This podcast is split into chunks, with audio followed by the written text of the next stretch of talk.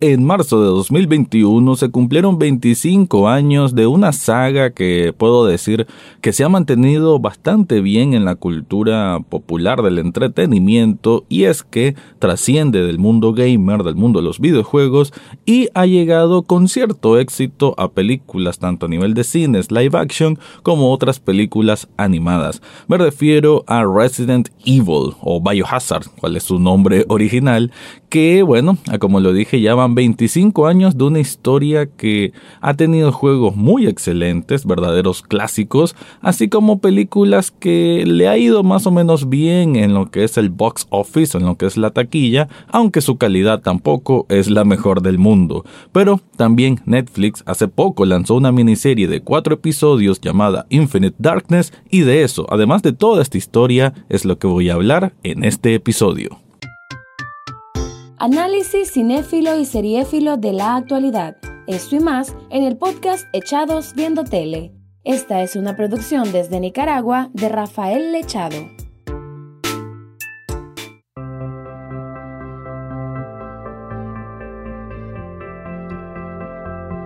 Bienvenido o bienvenida a un nuevo episodio de Echados Viendo Tele, el espacio para escuchar críticas, comentarios, opinión del mundo de las series y algunas veces de películas. Esto va a ser más que otra cosa como un episodio especial y de nostalgia, ¿por qué no decirlo? Porque yo, mi relación con Resident Evil es de, hace mucho tiempo atrás, desde los tiempos del PlayStation 1, que en mi caso yo tuve un PlayStation 1, bueno, muchos lo conocieron como PlayStation 1, pero no aquel que era blanquito y pequeño, era del gris cuadrado y más grande. Y digamos que de alguna u otra forma, bueno, aquí por lo menos en este país no era tan complicado conseguir, bueno, creo que en el resto de Latinoamérica tampoco, conseguir copias piratas de estos videojuegos. Eh, incluso había lugares que te los alquilaban. Y así fue mi primer contacto con Resident Evil, que era mi hermano mayor, de hecho, el que lo jugaba. Muchas veces yo solo lo veía jugar a él, porque en realidad me causaba mucho, mucho temor.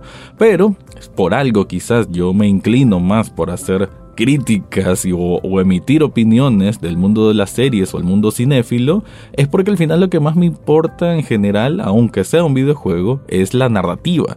Y en ese sentido me, siempre me involucré mucho en esta historia, obviamente de terror, pero también de de conspiración, ¿no? Que es un poco lo que involucra este, o, lo que trata pues esta, esta saga de, ya muchos videojuegos, ¿no? Por lo menos ocho oficiales y bastantes spin-off, de todo tipo de spin-off.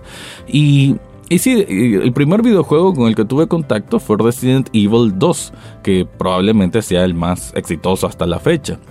Algunos dicen que el 4, pero bueno, el 2 realmente es el que marcó la pauta para todo lo demás. Y salió un remake hace un par de años que tuve oportunidad de jugarlo y pasar, que realmente está increíble, pues sobre todo por el aspecto nostálgico y por de alguna manera revisitar ese, ese videojuego, pero ahora con gráficos modernos. Pero bueno, esta no, este no es un espacio para hablar de, de la saga de videojuegos, aunque obviamente sí tiene mucho, mucho que ver, sino también de esta trascendencia, ¿no? De de ser una franquicia tan exitosa, diría yo, porque mantenerse 25 años en el mercado o, en, como tema de cultura pop no es fácil. Tampoco es que año con año que mes a mes estén lanzando algo nuevo, pero sí se han mantenido han mantenido vigentes, ¿no? Y eso, como una táctica a nivel de marketing, pues ya, ya por sí tiene muchísimo mérito. Y bueno, salieron, si no me equivoco, fueron cinco películas live action con, con Mila Jovovich, que probablemente cada una fue a ver, como que fue bajando el nivel de, de la, o sea, la quinta fue la peor, eh, pero ni, ni, siquiera la primera es como que sea tampoco lo, lo más genial del mundo. No, no, puedo decir que tampoco sea súper, súper mala. el compañero Lino, con el que tengo programa en vivo todos los jueves a las diez y media de la mañana en la 105.5 Rock FM, él sí detesta todo lo que es las películas live action de Resident Evil. Dicen que, que son muy malos sus su gráficos, sus actuaciones y demás, pero bueno, bueno, creo que en su momento, y recuerdo muy bien haber visto esa primera película, en DVD en la casa de un amigo y, bueno claro pues teníamos muy muy presentes no lo del videojuego y ver esta adaptación live action como que lo sentimos muy muy propio no el, el, ser jóvenes que estábamos viendo como esa esa transición del videojuego que nos gustaba tanto a a esta película Que, bueno, las películas el error que tuvieron es que se centraron mucho en la acción, muy poco en lo que es suspenso y terror, y la historia la, la redujeron bastante, ¿no? Tampoco es que la historia de Resident Evil sea como que, wow, pues me va a volar la mente, pero sí no tenía le faltó esa esencia que sí tenían los videojuegos. Pero bueno, todo esto es una antesala para hablar de Resident Evil Infinite Darkness, que de por sí el nombre es un poquito pretencioso, la verdad. Son, son cuatro episodios, eh, lo lanzó Netflix hace poco. Em, son cuatro episodios que es de duración menos de media hora, o sea que se mira muy rápido, en una sentada se puede ver. Son animaciones en 3D o CGI, como se conoce, y y no están tan mal. Tampoco se mira como lo más última generación, la verdad no. Eh, pero tampoco está, no, no está tan mal, no, no causa molestia en ese sentido. Algunos personajes sí están mejor hechas las facciones del rostro y cuando hablan, no, la, la gesticulación están mejores unos que otros. Pero en sí creo que es un producto eh, bueno, pues no, no puede ser espectacular, pues no, no es, se nota pues que no, no, hay tanto presupuesto como otras cosas que sí podemos ver en el propio Netflix, pero igual es un buen esfuerzo. La historia, eh, algo sencilla, pero creo que por lo menos da pauta a que probablemente lo van a continuar, o no sé si lo van a continuar con, con otra película, porque por ahí, no, ahorita no recaigo bien si es serie o película live action lo que van a hacer, pero si es un debut, no sé si esto se va a relacionar con lo otro. Creería que no, porque son tiempos distintos, pero sería bueno que esta historia del Infinite Darkness, pues que, que continuara en, en algún otro spin-off. Habría que ver. Pero en sí, eh, lo que quería decir es de que me parece interesante a lo sumo de que Resident Evil todavía cree estos productos, que todavía esté ahí en la palestra de lo que se consume para una persona de tan de, bueno, para personas de tantas distintas generaciones como la propia, ¿no? La mía, en que crecí, estaba muy pequeño cuando estaba Resident Evil 2 y que todavía exista 25 años después o 20 años después que yo lo jugué, es bastante mérito. Así que voy a hablar un poco de lo que se mira en esta miniserie Infinite Darkness sin caer en el, sin caer en el terreno de spoilers, pero antes te quiero contar algo. Si estás buscando una buena temática para plasmar en una camiseta, en una taza, en un vaso o en lo que se te ocurra, yo te recomiendo que vayas a Subli Shop Nicaragua. Esta tienda de sublimación tiene una variedad increíble de artículos en los que tienen diseños personalizados. De hecho, no sé si vos recordás, yo sí, mucho esa portada de Resident Evil. De hecho, que esas letras se miraban muy bien, como con el ojo del, del Tyrant. Eso quedaría muy, muy bien en una camiseta o en una taza o en lo que se te ocurra y eso lo puedes hacer con Shop Nicaragua. Ellos mismos te apoyan, si vos no tenés el diseño, pues hablas con ellos que tienen un trato muy muy bueno con cada uno de sus clientes y vas a ver que rápidamente vas a tener una solución a eso que vos querés. En las notas de este episodio te dejo el enlace al Facebook para que descubras todo lo que ofrecen ahí.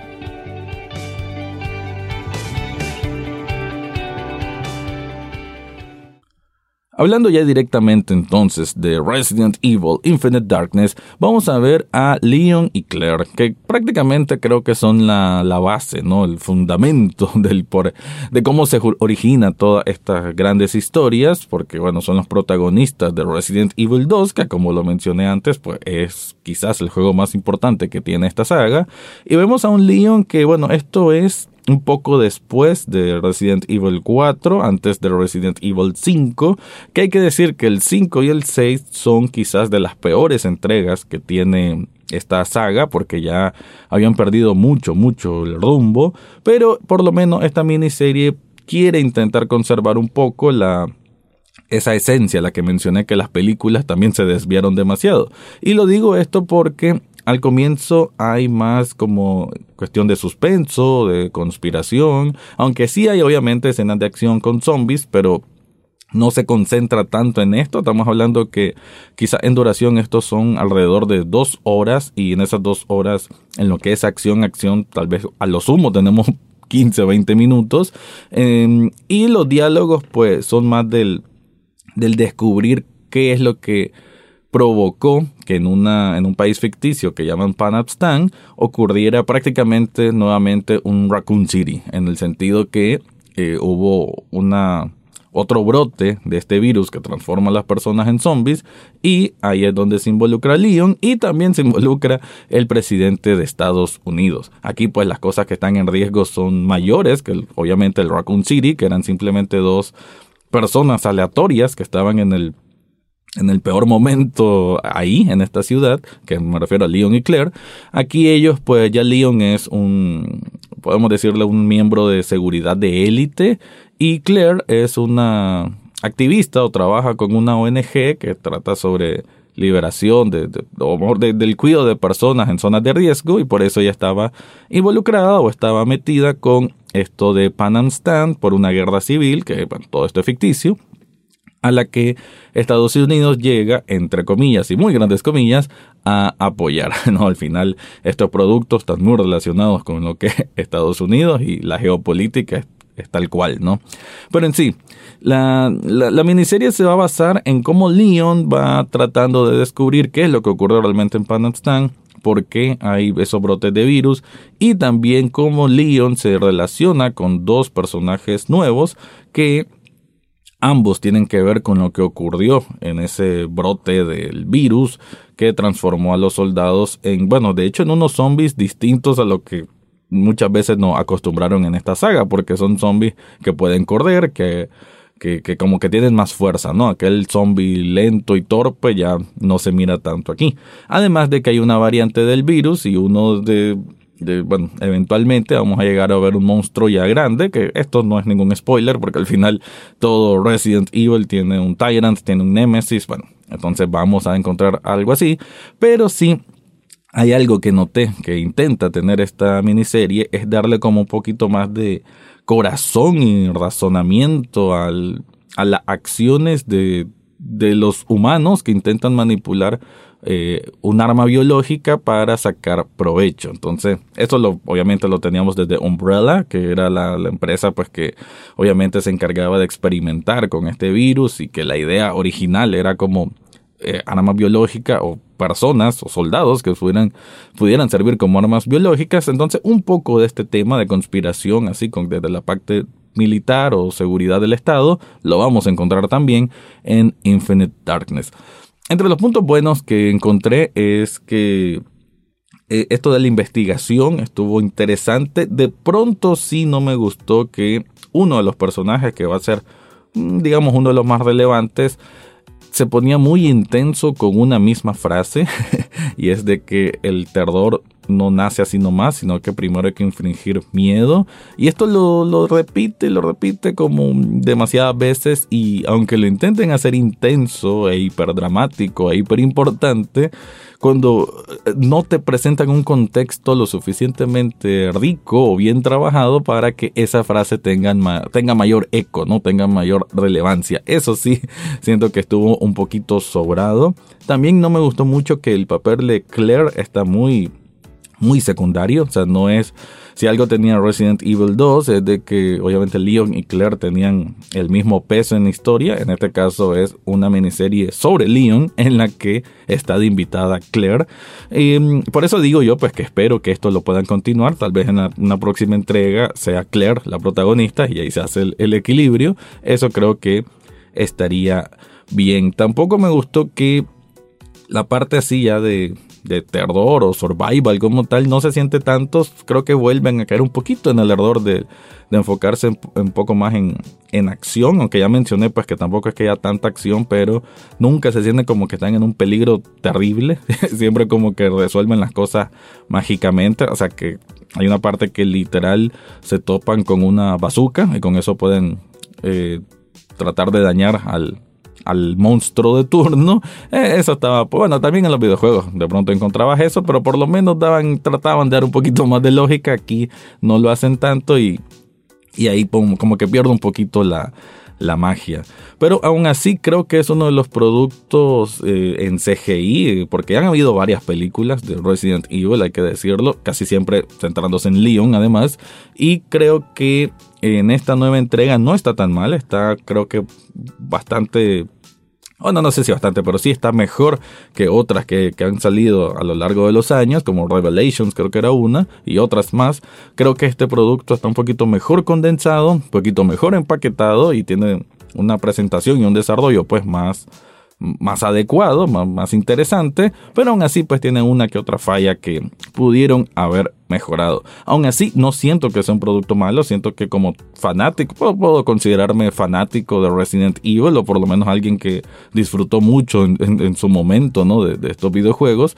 Em, creo que no está nada mal, creo que estos cuatro episodios, esta miniserie, cuidado, está mejor que varias de las películas live action y eso ya es decir bastante. Y solo para concluir, espero que puedan continuar y que lo sigan refinando para un mejor producto. ¿A vos te gusta Resident Evil? ¿No te gusta? ¿Qué opinas al respecto? Ahí me puedes comentar en las redes sociales de Echados Viendo Tele. Y antes de irme te quiero comentar que en las notas de este episodio te dejo un enlace de coffee.com pleca Echados Viendo Tele que ahí puedes hacer una donación de un café virtual a este programa. Eso cuesta apenas un dólar y con eso ya estás apoyando este proyecto. Ahora sí me voy, ese fue mi review o un especial general sobre Resident Evil.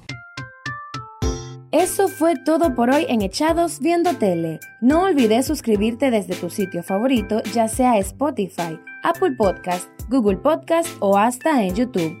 En las notas del podcast encontrarás el acceso a Facebook, Twitter e Instagram, además de cómo hacer una donación de un café virtual a este programa. Gracias por escuchar y serán hasta la próxima semana.